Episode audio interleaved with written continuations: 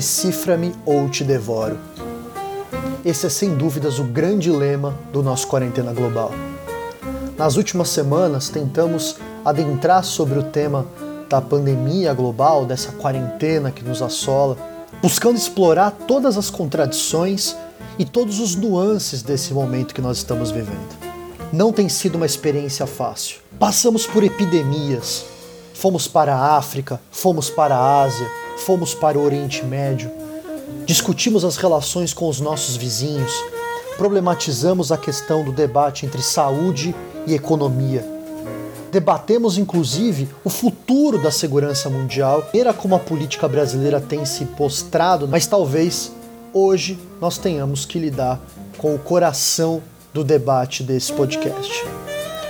Pela primeira vez, então, colocaremos aquilo que nós, desde o começo, de alguma forma contornamos, mas não tratamos decisivamente. Nós vamos hoje tentar decifrar a política externa brasileira. Esse claramente é um dos assuntos mais complexos aqui do nosso Quarentena Global. Um assunto que nos coloca grandes provocações, principalmente pelo impacto no curto, médio e longo prazo. Para isso, convidamos alguém especial para nos ajudar nesse processo. Convidamos a professora Alessandra Castilho, professora e pesquisadora doutorando em Relações Internacionais no programa de dupla titulação da Universidade de São Paulo e a Universidade King's College de Londres, uma das grandes especialistas em política externa do período militar. Sua tese, inclusive, trata da política externa brasileira durante esse período, focando além da ação da diplomacia brasileira no combate às denúncias feitas no exterior acerca de temas como violação de direitos humanos, mas também uma visão muito ampla de todo o processo histórico da política externa brasileira. Esse é um tema extremamente provocativo porque nos coloca então diante de uma necessidade: entender as relações internacionais do Brasil ao longo do tempo.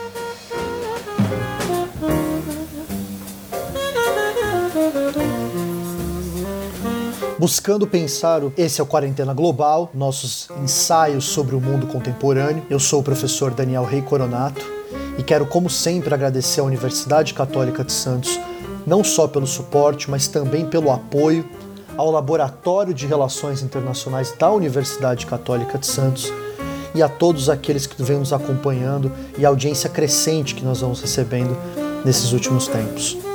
Vamos então tentar decifrar a política externa brasileira no nosso atual momento.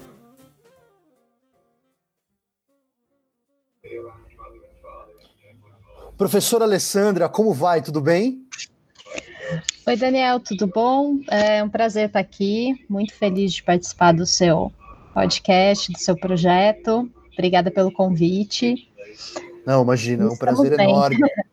A gente está aqui nessa conexão internacional, então pode ser que tenha alguma flutuação aí na nossa voz. Professora Alessandra, que está nesse momento na Inglaterra. Que cidade que você está, professora? Eu estou em Londres. Eu tô na cidade Londres. de Londres. Isso, eu estou. Então, eu tô como realizando. é que tá a tua vida aí? No, como é que tá a tua vida aí na Inglaterra? Conta aí um pouco pra gente. É, bom, eu tô nesse momento fazendo um período de estágio doutoral. Eu sou doutoranda do programa de dupla titulação entre o Instituto de Relações Internacionais da USP é, e o King's College de Londres. Então, nesse momento, eu estou fazendo uma parte do meu doutorado aqui né? A dupla titulação requer que a gente é, faça esse intercâmbio, passe uma parte do doutorado em, na outra instituição. E nesse momento eu tô as coisas estão voltando a uma começando a tentar a voltar à normalidade, né? Aqui a gente está saindo paulatinamente da fase de confinamento. Então, no momento eu tenho estado em casa, a universidade está fechada e trabalhando de casa, né? Fazendo home office.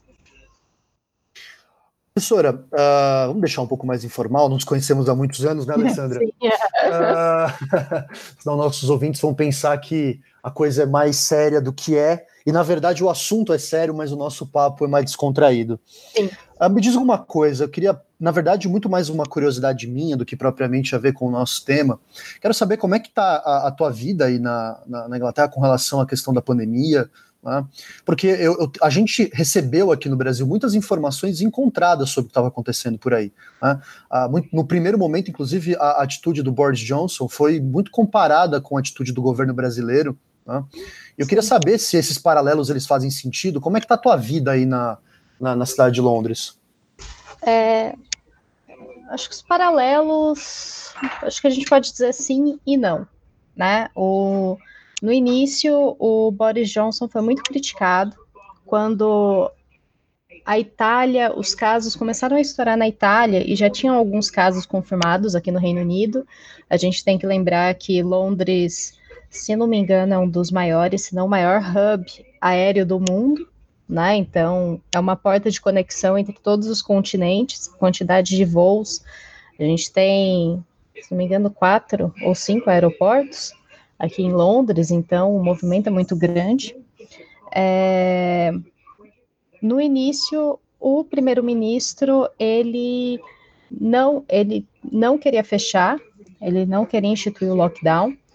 Pelo contrário, ele tinha aderido à tese da imunidade de rebanho, que a gente brinca, na verdade, não é imunidade de rebanho, né? Contágio de rebanho, porque a imunidade de rebanho só funciona quando você tem uma vacina. É, e planejando que 70% da população aqui pegasse o coronavírus. É, mas a partir do começo de março, é, ele começou a mudar a posição, né, a posição dele. No dia se não me engano, no dia 23 de março, ele instituiu o lockdown. Então, as pessoas só poderiam sair de casa sozinhas ou na, é, na companhia de uma pessoa da sua própria casa, né, que morasse com você, para fazer compras essenciais ou fazer exercício uma vez por dia ao ar livre. E exercícios, eu digo pedalar, caminhar ou correr e as pessoas, é, apenas aqueles que trabalhassem em serviços essenciais estariam trabalhando. Então, você teve uma diminuição também.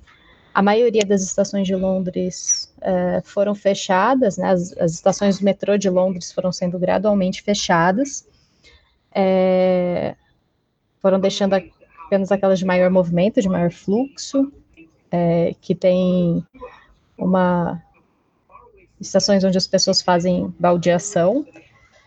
E desde então a vida tem sido ficar dentro de casa e sair uma vez por semana para ir ao mercado, né? É, a gente viu uma valorização muito grande do NHS, que é o Sistema Público de Saúde aqui, em, aqui da Inglaterra. Então, você teve durante muito tempo, às, às, 8 horas, às 8 horas da noite, mais ou menos o horário que a gente está conversando agora aqui, uh, uma salva de palmas uh, e várias homenagens ao NHS, isso diariamente.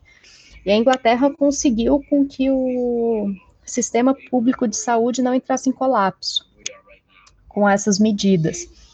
E agora que a gente entrou num período de contenção né, do número de novos casos dos números de mortes, a, a Inglaterra começou a primeira fase da descompressão. Então, isso significa que trabalhadores de serviços não essenciais que precisem trabalhar, né, precisem se deslocar para trabalhar, como é o caso de construção civil, é, poderão fazê-lo, poderão retomar suas atividades, e as pessoas é, e as pessoas vão poder é, realizar algumas atividades lúdicas ao ar livre. Então, é, no caso aqui, Londres tem um grande, é um grande cinturão verde, tem muitos parques, então as pessoas estão, é, é permitido as pessoas que elas sentem no parque, respeitando a distância de dois metros, apenas com as pessoas da sua casa, e façam piqueniques ou tomem sol, né, aproveitando que aqui é primavera, é, ou façam algum exercício físico como yoga ou exercícios funcionais, em que você não fica, né, você não vai de um trajeto a outro, né, de um ponto A para um ponto B, e você pode encontrar ao ar livre uma pessoa de uma outra casa, contanto que você mantenha esses dois metros e não se e não tenha contato físico. Além disso, eles estão planejando a volta às aulas para o dia 1 de junho, só que o que acontece aqui, eu não quero me alongar, é que você tem as tensões internas do Reino Unido, você tem questão da Escócia e do país de Gales, é, se eles se opõem, eles estão se opondo a essa abertura, e também as grandes cidades do norte, de, do norte da Inglaterra, como Manchester e Liverpool. Então, você tem uma tensão entre Londres e o primeiro-ministro, uh, e as cidades do norte da Inglaterra e os demais países que compõem o Reino Unido. Bom, quer dizer, é, os paralelos eles existem, mas ao que parece eles, eles são limitados, né? A gente tem aqui, ao que parece, no Brasil, uma situação bem diferente. É, eu ah, acho que o que. Uma coisa que eu esqueci de comentar, que eu acho que é, foi importante para gerar essa mudança de mentalidade, o próprio Boris Johnson ter contraído o coronavírus, Príncipe Charles também, e o Boris Johnson ter sido internado, ele foi para a UTI, né? Exato, isso, isso muda um muito impacto, a percepção. Uma mudança na percepção. Claro. Das pessoas. Alessandra, vamos então encarar o nosso desafio aqui de hoje, que eu acho que não é um. Eu estava pensando antes de nós começarmos a conversar, né, a gente sempre fica pensando qual que é o, o tema, qual é a chamada que nós vamos fazer no, do, do podcast. E uma frase me veio na cabeça e, sinceramente, fui até investigar por que será que ela veio. Deve ter alguma questão psicanalítica por trás. Né? E me veio a frase famosa da esfinge de Tebas, naquele mito grego antigo: decifra-me, eu te devoro. Né? Me parece que todos nós aqui da, da, área da política externa hoje estamos diante de um, talvez o maior enigma de todos. Né? Eu não sei se você lembra dessa história, mas o, quem passava pela, pela esfinge tinha que resolver o um, um enigma que poderia indicar o fim da vida ou o recomeço dela. Né? E eu não quero ser excessivamente dramático aqui, eu, eu acredito que você também não vai concordar que eu estou sendo dramático, mas eu acho que nós estamos diante de um momento que nós precisamos olhar para a política externa brasileira um pouco com esse espírito. Tá? Uh, eu queria então, para a gente começar, né, depois a gente pode fazer um bate-bola, mas antes eu queria ouvir você, se você pudesse dar uma visão geral uh, do que você está enxergando como sendo a política externa brasileira atual. Uh, eu sei que quando a gente fala de política externa, a gente também fala muito da figura do ministro das Relações Exteriores. Mas, para além dele, de uma maneira geral, como é que você enxerga a inserção internacional do Brasil nesse momento atual que nós estamos vivendo sobre o atual governo? É, bom, Daniel, a gente pode pensar. É uma pergunta complicada. É, é que parece simples de responder, mas não é. Porque desde, o, desde as eleições de 2018, acho que a gente pode dizer que é, viria uma mudança né, nos rumos da política externa brasileira, mas ninguém saberia dizer a extensão e na minha opinião, aquilo que eu vejo é muito mais. Tudo que tem acontecido vai muito mais além do que, do que eu poderia ter imaginado. Né? Acho que eu é, a gente tem uma política externa que é muito alinhada ao discurso desse governo, é uma política externa influenciada, acho que é muito difícil a gente falar da, do Itamaraty sem falar do projeto do Steve Bannon, influenciada pelo projeto do Steve Bannon, né, aquele grupo O Movimento. É, é uma política de alinhamento, que eu não diria que é um alinhamento total com os Estados Unidos, uma política americanista, que é algo que nós já vimos na história da política externa brasileira, eu diria que é uma política trumpista.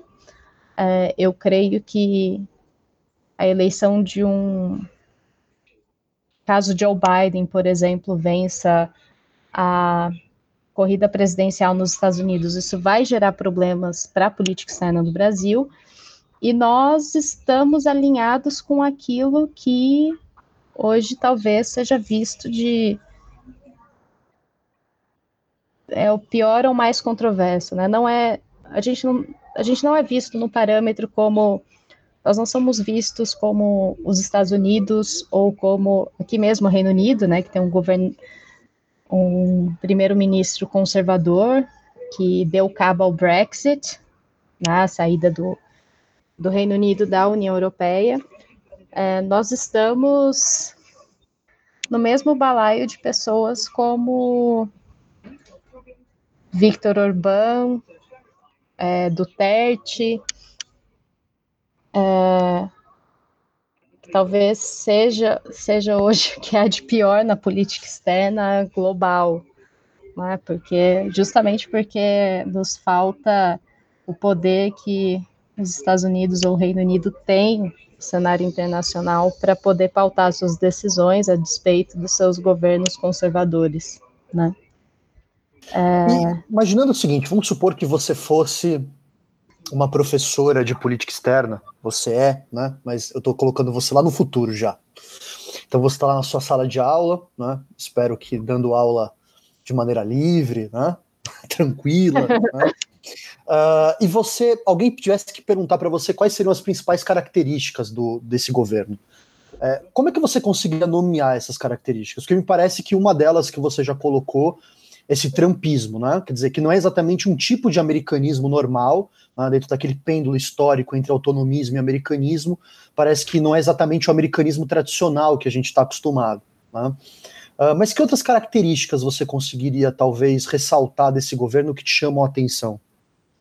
Bom, eu acho que o primeiro e o mais importante é a defesa de um Ocidente mítico, né? De um Ocidente, de uma tradição ocidental, inventada, é, um rechaço ao, ao multilateralismo, ao multiculturalismo, a todos os multis, a, a cooperação, cooperação sul-sul, inclusive, principalmente, é, aos projetos de integração, é, eu diria que é uma política Agora você tem me feito refletir, eu diria que é uma política da negação, né? É, para além de ser, é mais fácil você pensar a política externa do governo Bolsonaro ao, em frente ao que ela se opõe, ao que e não ao que ela propõe, porque de fato a proposição não existe. Eles estão é, combatendo moinhos de vento. O tempo todo reagindo, né? Eles Sim, reagem o é tempo uma, todo. É uma política externa reativa.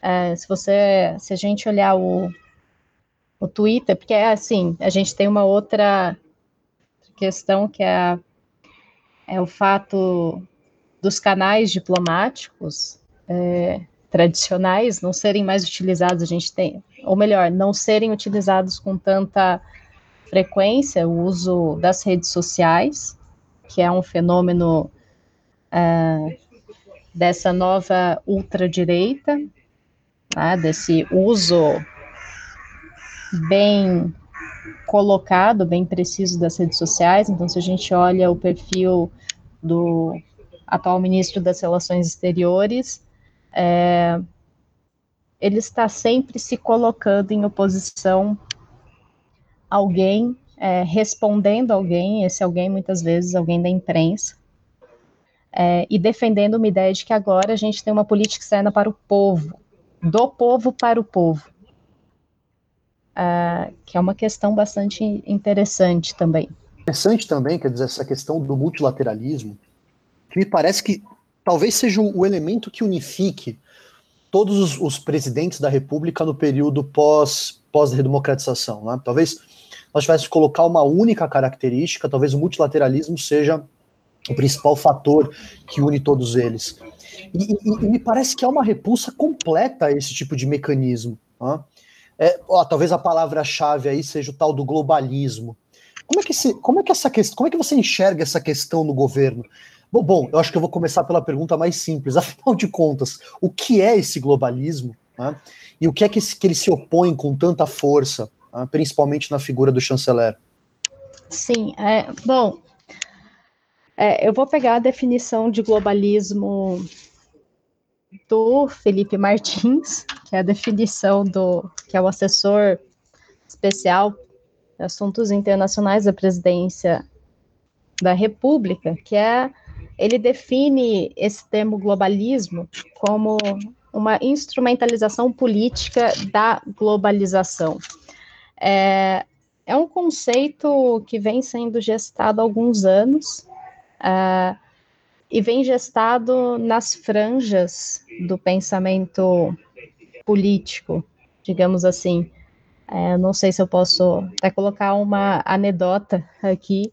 Quando Por eu favor. dava, quando eu dava meu, em 2016, eu dava aula de política externa brasileira. Teve uma questão, eu utilizei, a gente discutiu o texto da Letícia Pinheiro, Traídos pelo Desejo, e ela contrapõe é, o americanismo, que a gente já falou aqui, ao que ela chama de globalismo, só que esse conceito de globalismo de Letícia Pinheiro não tem nada a ver com esse conceito que se entende hoje por globalismo, esse conceito conservador. Uh, a visão dela é mais pautada na diversificação do globalismo enquanto não alinhamento a um determinado país, a uma diversificação das parcerias para consecução dos interesses nacionais, né, brasileiros, sendo esse interesse, esse, esses interesses principais a autonomia no sistema internacional e o desenvolvimento do país.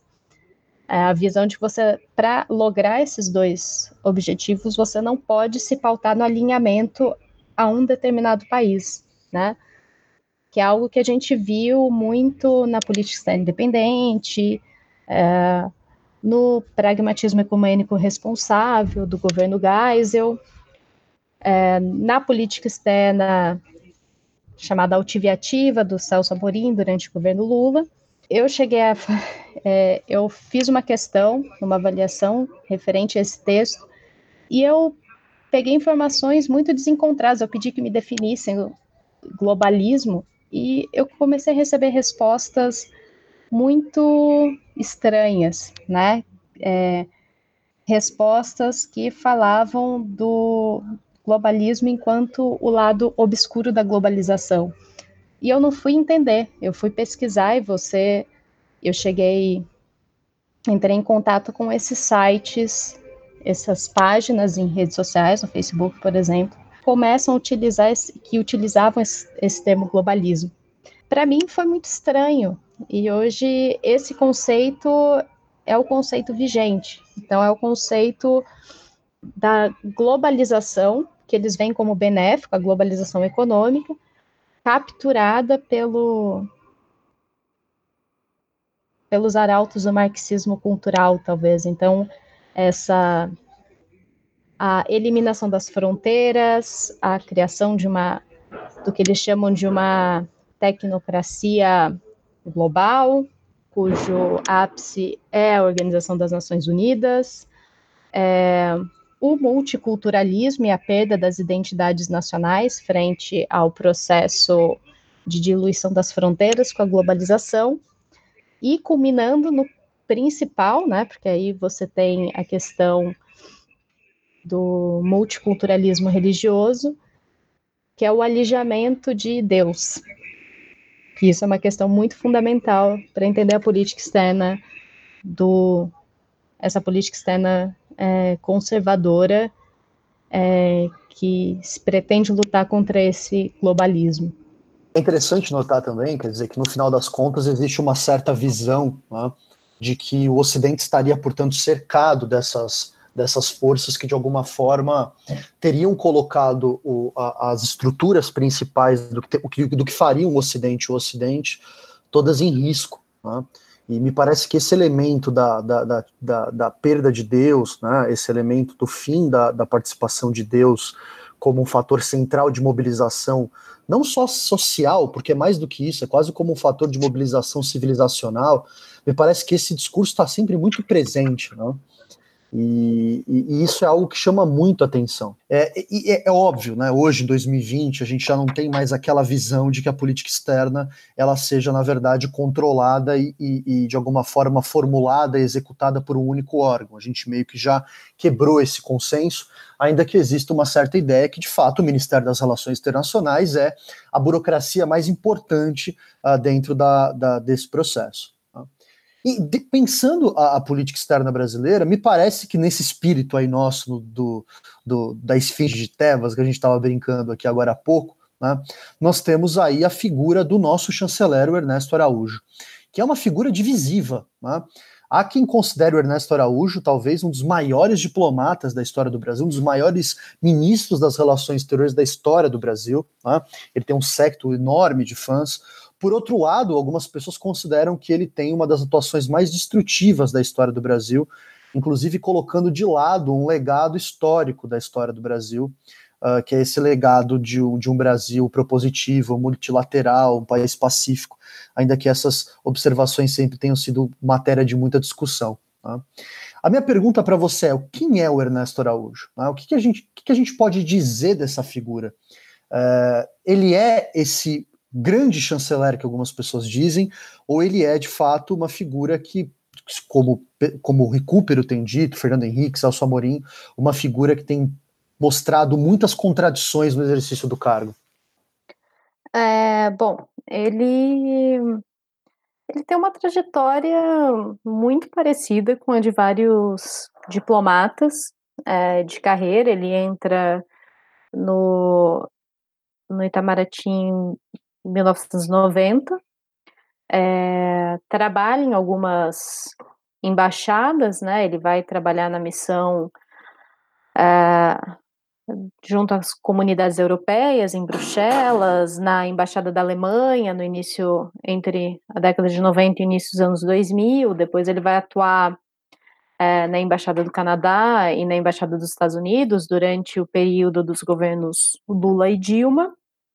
É, no começo de 2018, ele é promovido a ministro de primeira classe, que é o que é a nomenclatura oficial para aquilo que a gente conhece como embaixador. É, ou seja, ele o que é uma trajetória um tanto quanto é, um pouco usual para um ministro de Estado, porque ele tinha acabado de ser promovido a ministro de primeira classe, e ele ganha destaque nesses círculos em 2017, na verdade, quando ele publica um artigo que se chama Trump e o Ocidente. E em 2018 ele cria o próximo das eleições o blog dele, que é o Meta Política Brasil, em que ele vai falar sobre a, o primeiro post, é, o subtítulo já é contra o globalismo, né? É, o primeiro post é sobre é uma crítica à esquerda, se não me engano, se chama Os Ignorantes e os Instruídos, né, conclamando para uma nova uma nova era nas relações internacionais do Brasil. Então, é, durante muito tempo ele não ele não era um diplomata de destaque nos quadros do Itamaraty, a gente pode dizer. Ele é, ele era diretor do Departamento dos Estados Unidos, Canadá e Assuntos Interamericanos. É um departamento um pouco. Não é um departamento de destaque, né? Até porque os assuntos relacionados aos Estados Unidos muitas vezes é tratado nas divisões específicas, divisões de assuntos econômicos, divisão de assuntos é, culturais, por exemplo, e ele vira ministro de Estado, ministro das Relações Exteriores, quase que num acaso, para surpresa de muita gente. Acho que ninguém esperava. E é interessante porque o, o, o, eu acho que o blog dele, a sua autodescrição no próprio, no próprio blog, né, no próprio Metapolítica Brasil, ele se, ele se apresenta como servidor público, escritor, né, e, e diz que quer ajudar. Ele diz que tem de que diz que tem 28 anos de serviço público, que quer ajudar o Brasil e o mundo a se libertarem da ideologia globalista. Né? E ele vai dizer que o globalismo seria uma globalização econômica que passou a ser pilotada pelo marxismo cultural e que esse marxismo cultural e esse globalismo eles seriam acima de tudo anti-humanos e anticristãos. Tá? Um ser uh, completamente fora da, da, da, sua capacidade humana de, de ter fé. Tá? E para ele, a luta para o globalismo seria uma tentativa de devolver Deus né, para o centro da política e da história e acabar com essa ideologia que, segundo ele, teria como grande objetivo romper a conexão entre Deus e o homem. Tá? E, e, isso me faz imediatamente relembrar de algumas críticas que o governo Lula e o governo Dilma recebiam. Né? Uma das grandes críticas que os dois governos recebiam era que Celso Amorim é, e depois os chanceleres, aquele período de vários chanceleres do governo Dilma, nós teríamos uma política externa ideologizada. Né? É, a gente pode usar esse termo para falar do governo atual, Alessandra? O que, que você acha, hein? Eu creio que sim, absolutamente. É uma política externa ideologizada, porque você não tem. Na verdade, é bem curioso a gente falar de política externa ideologizada. Eu não sou muito partidária da tese de que, o Itamaraty faz apenas política de Estado e não de governo, desde, o, desde a do período da gestão do Barão do Rio Branco, né, que é a construção da narrativa oficial do Itamaraty, eu acho que em menor ou maior grau todos os governos é, imprimiram a sua marca ideológica e a sua, a sua, as suas predileções, mas no grau produzido por esse governo, eu acredito que não, nem mesmo os governos é, se a gente olha o outro passo fora da cadência, né, para usar o termo do Amado Servo, nem o governo Castelo Branco, ou o governo Dutra, ou até mesmo, se for falar num outro ponto, o governo Lula e Dilma, os governos do PT, eles nenhum governo foi tratado como ideo... nenhum governo foi tão ideológico na sua política externa. Ideológico, eu digo, é, que esses valores, a gente não tem mais essa visão do interesse nacional, né? Pautando, porque o que você tinha antes era uma era uma visão, aí a gente pode discutir depois, eventualmente, de que a política externa estava servindo ao interesse nacional, né? O interesse nacional pautado na busca por autonomia e desenvolvimento, muitas vezes, uh, os meios que seriam distintos, e o objetivo final dessa, dessa política externa não é autonomia ou desenvolvimento, é uma cruzada moral, né, uma cruzada divina que eles sentem de restaurar uma ordem é, que se encontra em perigo, né, de restaurar uma aquilo que eles chamam de civilização ocidental e de salvar a civilização ocidental. Mas é um projeto, embora altamente nacionalista, né, ele vai dizer numa, é, numa palestra que é a necessidade de se restaurar o amálgama liberal conservador, o que seria isso, né? É, o, você ter uma, o capitalismo liberal e aquilo que eles vão chamar de democracia liberal, revestido de um conservadorismo que, na visão do Ernesto, é o que ele chama de coração divino. E para isso você precisa fazer uma você precisa travar uma luta contra isso na, nas palavras do próprio Ernesto, né? Uma luta contra é, contra os espaços, nos espaços, na verdade, em que o comunismo teria preenchido é, a democracia liberal por dentro, que seria a cultura e os meios de comunicação. É, então isso não tem nada a ver. Você não vê é, isso ser tratado como um projeto de interesse nacional. Né? Você não, é, eu pelo menos no que eu já li do Ernesto Araújo, você não tem essa palavra, esse termo interesse nacional sendo é, amplamente utilizado, né? Só que ao mesmo tempo ele diz que ele está resgatando os valores tradicionais da política do Barão do Rio Branco. Então é muito complexo. É interessante ver como é, cada, cada governo, cada política externa é, tenta é, aferir legitimidade a si própria, dizendo que ela é a reencarnação ou a legítima herdeira dos valores propagados pelo Rio Branco.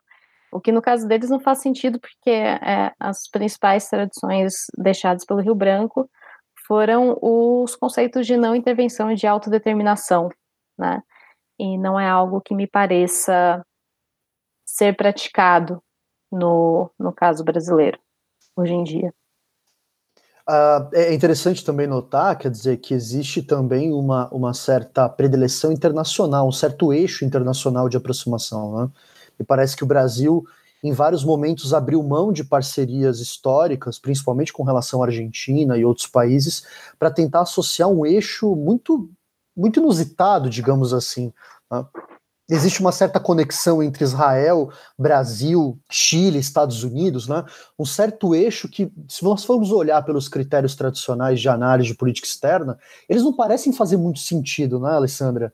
Né? Parece que a gente está olhando para um. A gente realmente tem que repensar a política externa sobre, esses, sobre um olhar que nós, que nós, nós que trabalhamos com política externa, nós não estamos muito, muito acostumados a operar com esse tipo de ferramenta. Eu acho que para nós tem sido um grande desafio também, né? Ah, com certeza, porque você é bem interessante. Você tem, por exemplo, uma reforma administrativa no, no Itamaraty, no começo do ano passado, foi um dos primeiros decretos do Bolsonaro, que criou uh, uma secretaria que seria a Secretaria de Assuntos de Soberania Nacional. Isso foi no dia 10 de janeiro de 2019. E Nessa secretaria, permitiriam algo que é muito pouco usual, porque a gente tem a questão do Itamaraty, ao menos se dizer, um, a gente tem um mito, que é o mito do insulamento burocrático do Itamaraty, que a gente pode até tratar depois, talvez, se, se der tempo, que em que, nesse caso, nessa secretaria, você poderia ter assessores especiais que seriam de fora da pasta, ou seja, não seriam diplomatas de carreira, poderiam ser pessoas de fora do Itamaraty assessorando o ministro diretamente. E seria dividido em eixos. Esses eixos seriam política migratória, defesa, ilícitos transnacionais, meio ambiente e direitos humanos. E, curiosamente, se a gente olha, meio ambiente, direitos humanos, política migratória, são, é, são eixos muito importantes dentro dessa cruzada. Quem está assessorando o ministro nessa, nessas pastas, né? Então, você tem o aceno, é, a questão de Israel foi um aceno muito claro à base evangélica, uh, e aí eu recomendo um episódio do seu podcast sobre Israel para explicar um pouco sobre essa ligação. Meio ambiente e direitos humanos são os temas que têm chamado mais atenção da opinião pública internacional com relação, no, com relação ao Brasil, né? E agora a questão da saúde, da pandemia, do Covid-19. Bom, aproveitando, comentasse um pouco sobre a questão desse insulamento. Esses dias eu estava olhando uma dessas, dessas, dessas brincadeiras que acontecem no Twitter, né? E alguém estava brincando qual era o terraplanismo da sua área, né? E aí, cada um, né, o pessoal da, da biologia falando do movimento anti-vacina, outros falando sobre a Terra plana. E, e, e, um colega nosso, eu não vou me recordar quem é, se, record, se tivesse recordado, diria, ah, não teria nenhum problema, disse que os dois, o grande terraplanismo da nossa área seria o conceito de insulamento. Né? E eu talvez complementasse com o conceito de interesse nacional. Né? São os dois grandes terraplanismos da nossa área, por mil razões que a gente pode falar sobre essa construção desse isolamento, desses, dessa ideia de que o Itamaraty seria um órgão isolado, né? seria um órgão insulado de tudo que acontecia é, em torno dele? Né? Porque me parece que essa questão, além dela ser muito saborosa, ela diz muito sobre o momento atual. É, as pessoas ficam surpresas, né? Porque é como. Eu acho que é a construção de um mito que e eu acredito que, inclusive, os, muitos diplomatas acreditam piamente nessa, é, nesse mito do insulamento, que seria, é, resumidamente, a ideia de que o Itamaraty ele é um corpo profissional, é, ele, ele é revestido de um profissionalismo né, no serviço público brasileiro, no funcionalismo público brasileiro que talvez só po possa ser comparado às Forças Armadas, né? Até porque você tem uma escola de formação, que é o Instituto Rio Branco, você tem um concurso extremamente difícil, que é, é feito para, dizem, é, selecionar apenas os melhores, você teria um mecanismo de promoção meritocrático, que também é outro, uma outra questão bastante complicada dentro do Itamaraty,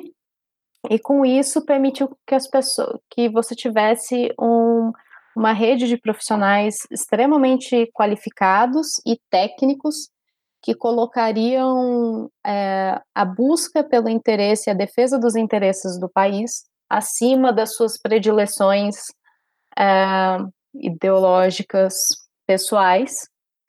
É, então, o, então, o Itamaraty faria, ao contrário de outras pastas e de outros ministérios, o que eles chamam de política de Estado e não política de governo. Eles fazem, eles sempre batem na tecla dessa, é, dessa distinção, né, que a política de governo é a política atrelada ao programa é, do governo que está no poder, e o, pro, o governo que está no poder, ele tem é, diretrizes XYZ, baseado no partido, nas alianças costuradas, é, e o Itamaraty não. É, o Itamaraty ele ficaria, ele flutuaria acima dessas disputas da política interna e faria o seu trabalho visando única e exclusivamente os interesses da, do Brasil. Só que ao mesmo tempo, é, quem define o conceito de interesse nacional? Né? É, acho que você fala que é um terraplanismo é, muito, é, um, é um argumento muito interessante, porque quem define é interesse nacional para quem?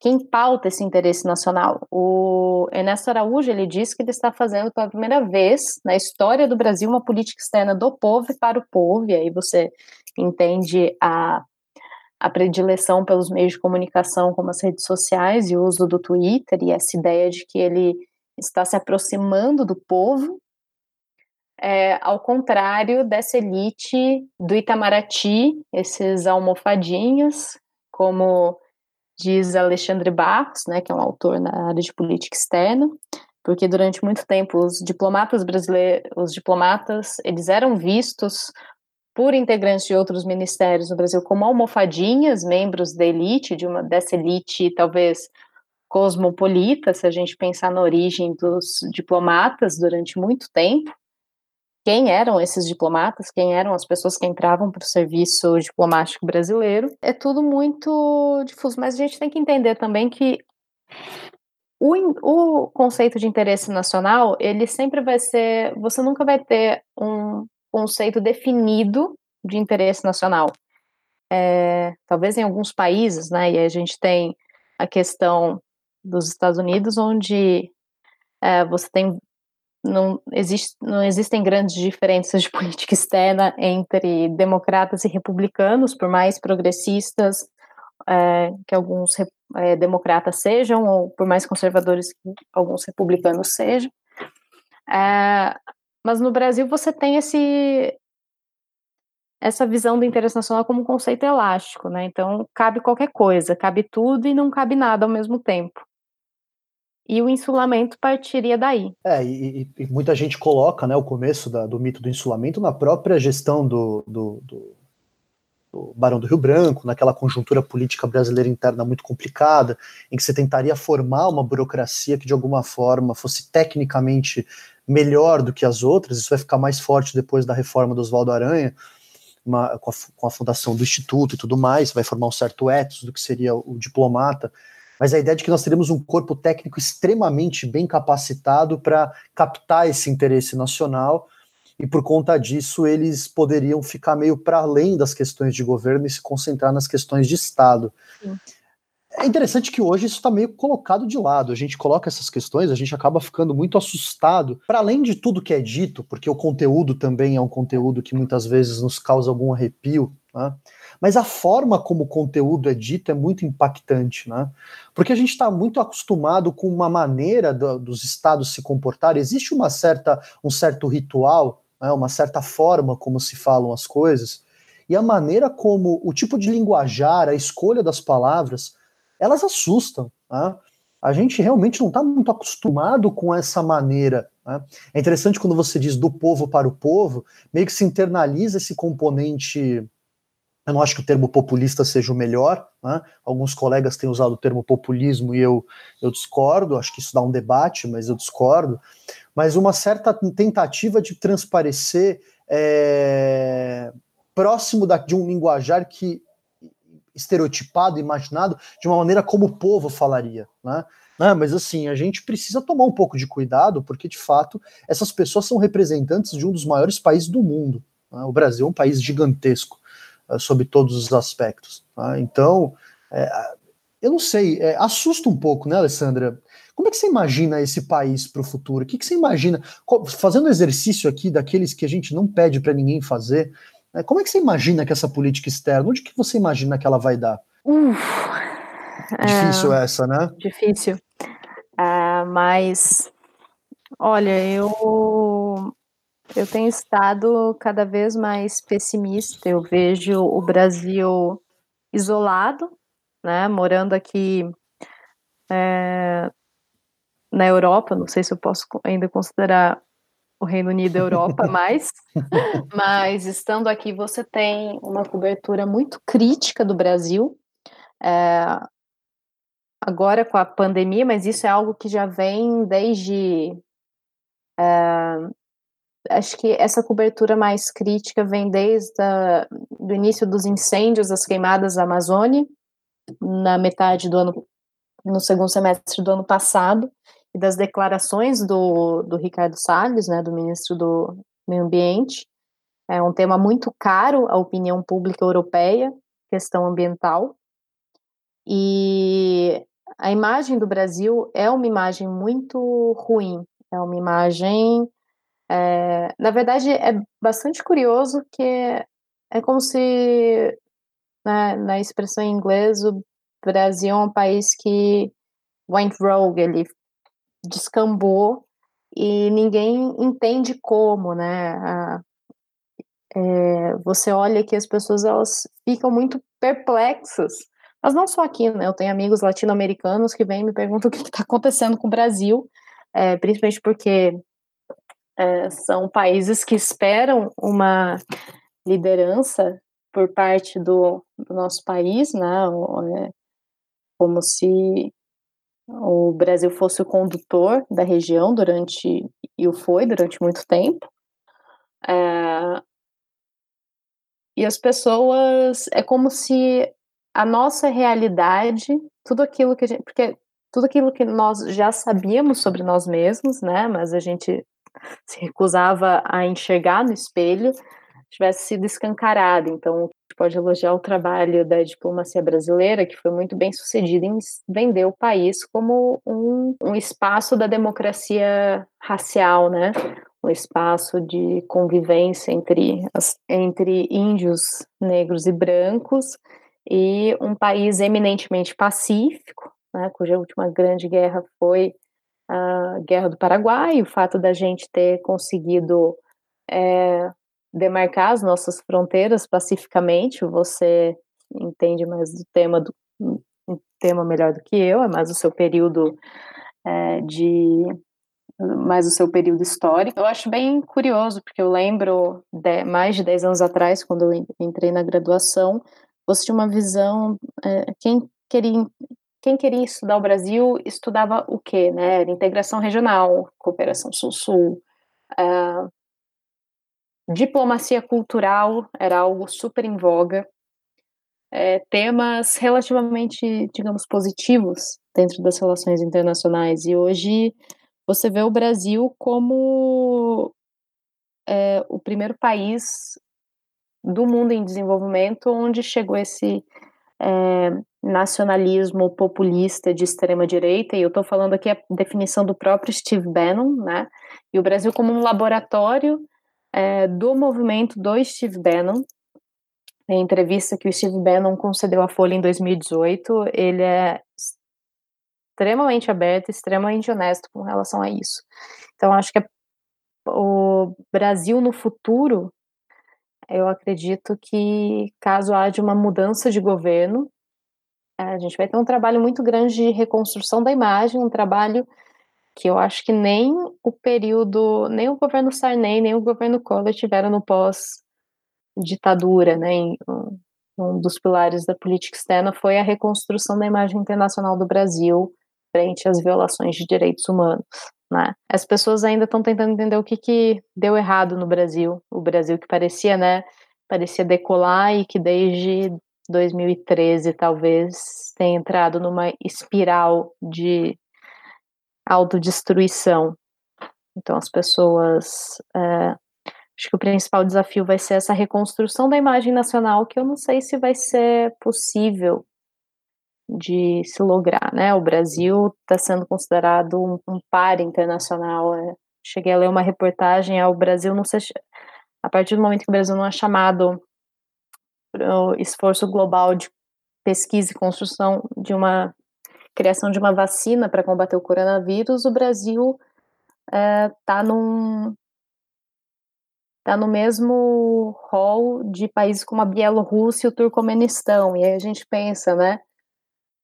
Quem são esses países na fila do pão do sistema internacional e onde o Brasil estava e onde o Brasil está agora, né? Ou o nosso senso de alta importância, como se a gente tivesse sido alguma coisa, né? Naquele momento que a gente era Brasil potência emergente. Se antes a gente era comparado aos BRICS, né? A gente tinha Rússia, Índia e China do nosso lado, agora a gente tem Bielorrússia e Turcomenistão. Eu não sei o que isso, que isso vai significar para o futuro do Brasil, mas é uma reflexão que a gente precisa fazer. Mas ao mesmo tempo, né, para a gente já encaminhar aqui a nossa discussão, quer dizer, o, o, o Ernesto Araújo, na, na, na, reunião dos ministros que, que vazou, foi que vazou não, né, que foi divulgada, não foi um vazamento, foi uma divulgação oficial, é, ele em algum momento fala que para ele a pandemia é de alguma forma um momento de transição, talvez do mesmo tamanho muito próximo da Segunda Guerra Mundial. Né? E ele entende que o Brasil vai participar desse projeto de reconstrução, quase como uma, criação de um novo Conselho de Segurança, uma nova órbita, uma nova lógica desse sistema internacional, mais soberanista, menos globalista, né? uma espécie de, de, de, de volta desse, uma espécie de volta atrás desse movimento da globalização, e ao mesmo tempo há uma imagem, uma, uma sensação de grandeza do Brasil pela, pela parte do governo, de que o Brasil faria parte de um grupo de quatro, cinco, não sei, seis países que fariam parte da reconstrução do mundo pós-pandemia. Né? Então a gente tem aqui um. É, é engraçado, há uma guerra de narrativas de fato. Né? Porque eu concordo plenamente com a tua visão, acho que a gente está mais ou menos nesse pé né, que você descreveu, mas ao mesmo tempo existem aqueles que acreditam que é exatamente o contrário, né, que o Brasil, na verdade, nunca esteve tão alinhado com a, a, o movimento do mundo, com, a, com, com o momento que o mundo uh, está vivendo. É muito interessante essa, essa outra perspectiva que está sendo posta. Né? É, é, não sei por qual torcer. é, é e é curioso, eu, eu ouvi, eu li essa frase, argumento do Ernesto, e, bom, é uma, uma opinião estritamente pessoal aqui, que é, é um delírio, né? Eu não consigo pensar em outra palavra que não delírio, porque as projeções mais lúcidas e projeções, eu tô falando projeções realistas, no sentido do realismo das relações internacionais, que é uma corrente hegemônica, uma corrente que é, em nenhum momento desafia o status quo, né, que é o próprio status quo, é, uhum. tem falado é, da transição do, do polo de poder, né, como essa pandemia tem levado a uma transição do polo de poder e uma transição não, não será rápida e com certeza não será indolor é, do mundo pós-americano, né, em que a gente tem a, a predominância da China e a China como saindo como líder. Então a pergunta é, é pensando que existe um, um, uma concertação global para lutar contra o coronavírus e tem inclusive países de orientação conservadora, mas não de orientação de extrema direita, uh, esse, esse mundo, esse novo Conselho de Segurança vai, vai ter quem? Uh, eu fico pensando, né? Quem que vai participar desse Conselho de Segurança? É a Nicarágua, também está com um governo negacionista, no tocante é o Turcomenistão, é a Bielorrússia, é o Brasil, mas esses países, é, eu estou sendo um pouco irônica aqui, mas é, eu não consigo não pensar nisso, né? É, quem fica? Não, e, e, não, é exatamente essa questão, né? E no final das contas a gente está diante de um de um momento extremamente desafiante, porque o próprio, os, o, o próprio Estados Unidos nesse momento tem dado sinais de que tem percebido essa transição hegemônica. Né? Hoje mesmo, uh, a gente está gravando, só para deixar claro para o nosso ouvinte, a gente está gravando dia 24 de maio, né, aqui no final da tarde, já à noite, lá em Londres, uh, o governo americano anunciando que talvez volte a fazer testes nucleares, depois de décadas sem que isso acontecesse. Uh, o rompimento de vários tratados internacionais que foram criados no final da uhum. Guerra Fria ou durante a Guerra Fria para controlar a disputa entre as duas superpotências. Os americanos estão dando sinais que estão percebendo também essa mudança hegemônica.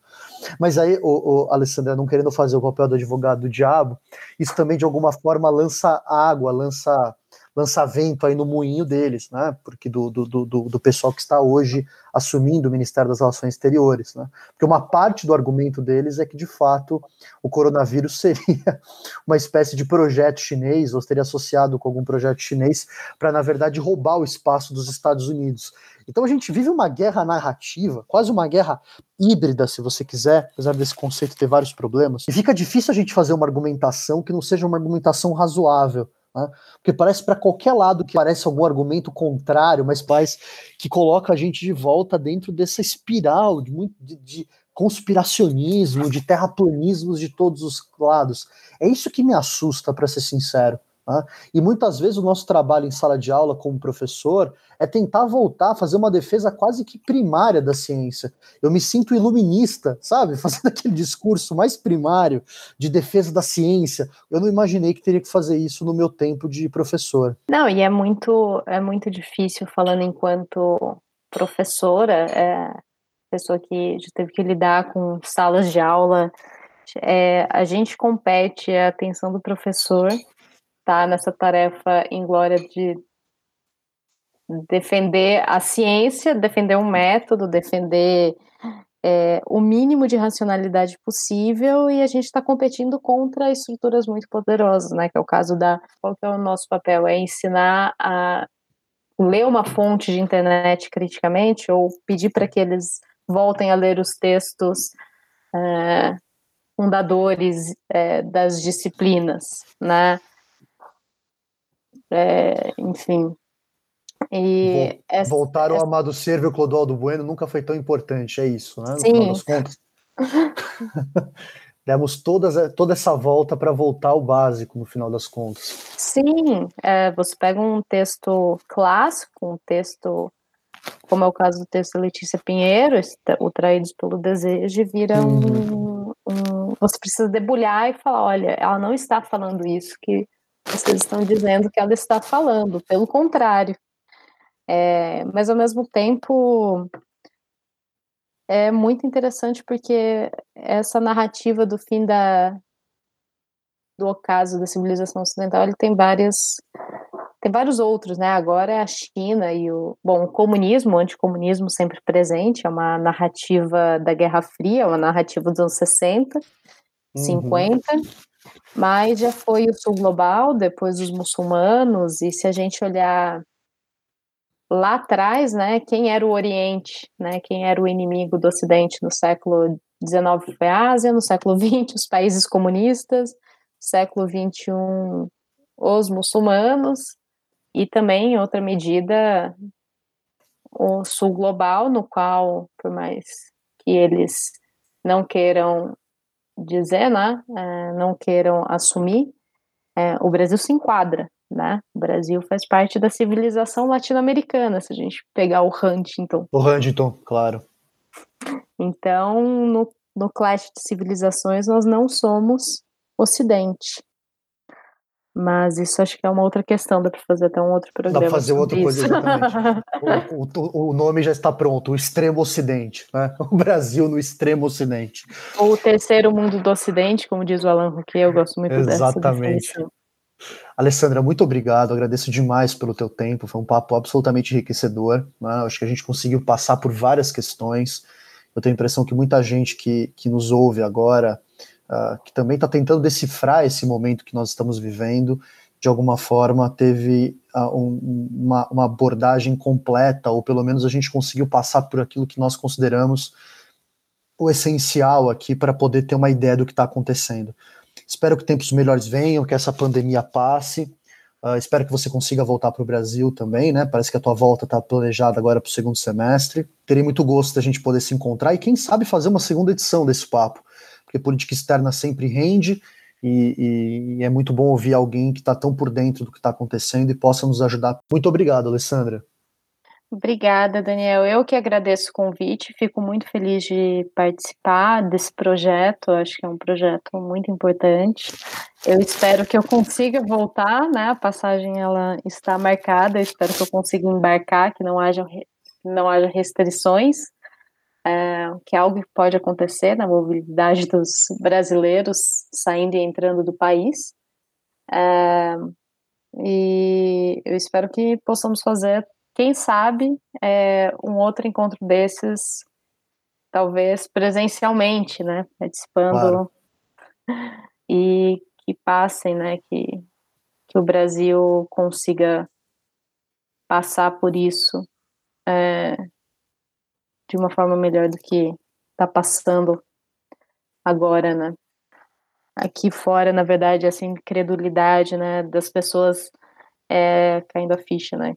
Brasil é um país violento, é um país racista, é, que tem esse, né, todas essas violências dentro de si. Não é o país do samba, não é o país do futebol, não é o país da democracia racial. Isso também é difícil para a gente aceitar, né? Exatamente. Muito obrigado, Alessandra.